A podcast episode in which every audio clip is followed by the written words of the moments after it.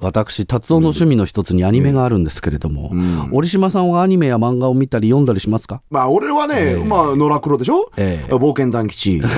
タコのはっ ちゃん。い随分古いな 生まれる前からの連載じゃないやいや、それ新しいとこで言ったら、小連れ狼とかいろいろありますよ。新しくないし谷岡康とかよ。新しくないそれ、うん本日の今時用語は、はいアニメから生まれた言葉おともちげ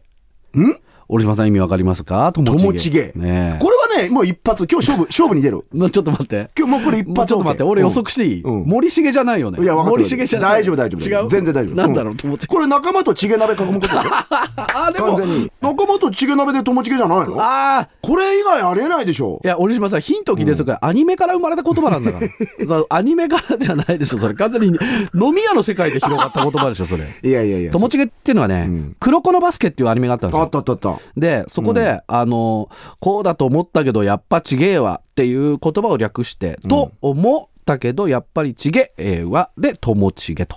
はあ、え黒子のバスケってあの原作者の人が脅されたりしてなああ、そうそうそうそうそう。事件になったよなそうそうそう。んんんあの、その登場人物の一人でね、青峰くんっていうもう天才がいるんですよ。青峰くんはい。なんかもう野獣のようなバスケをする。出た犬神家の一族に出てきそうな感じだね 違う、それ青沼。それ青沼。よく返せたな 今のでよく返せるよ本当にゾーンに入れんのは選ばれた人間だけだと、俺も最初はもしやと思ったがやっぱちげえわあが元になっててほうほうほうまあ、よくよく考えてみたら違ったという時に使うのね、なるほどねその例えば学生さんとかがね、来週レポートの提出ともちげのような感じでレポートの提出だと思ったらやっぱちげえわみたいなそういうことかそうんじゃあねあの、あれ田中邦衛さんが落語やってらと思ったら、うんこ桂文鳥だった友知げみたいないやだからと思ったらって言っちゃってるじゃん言っちゃってるじゃんいやそうなんだよ文鳥師匠似てた似てああ似れてた俺岡田真澄さんが珍しく軍服着てんなと思ったらスターリンだったいやだから 友知げみたいなだから、と思ったらって言っちゃってるから、間 に。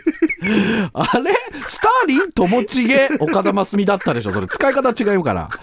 今時保護もね、えそうかーいろいろあるんです。ということでね、まあ、あの、アニメ好きだったら、まあ、こういう言葉もね、んえー使ってる人いると思うんで理解してあげてください。はい今日の今時用語は、ともちげ。アニメ、黒子のバスケから生まれた、何々だと思ってたけど、やっぱちげえわを略した言葉のことでした。はい。ちなみに韓国語で鍋っていう意味がチゲだからね。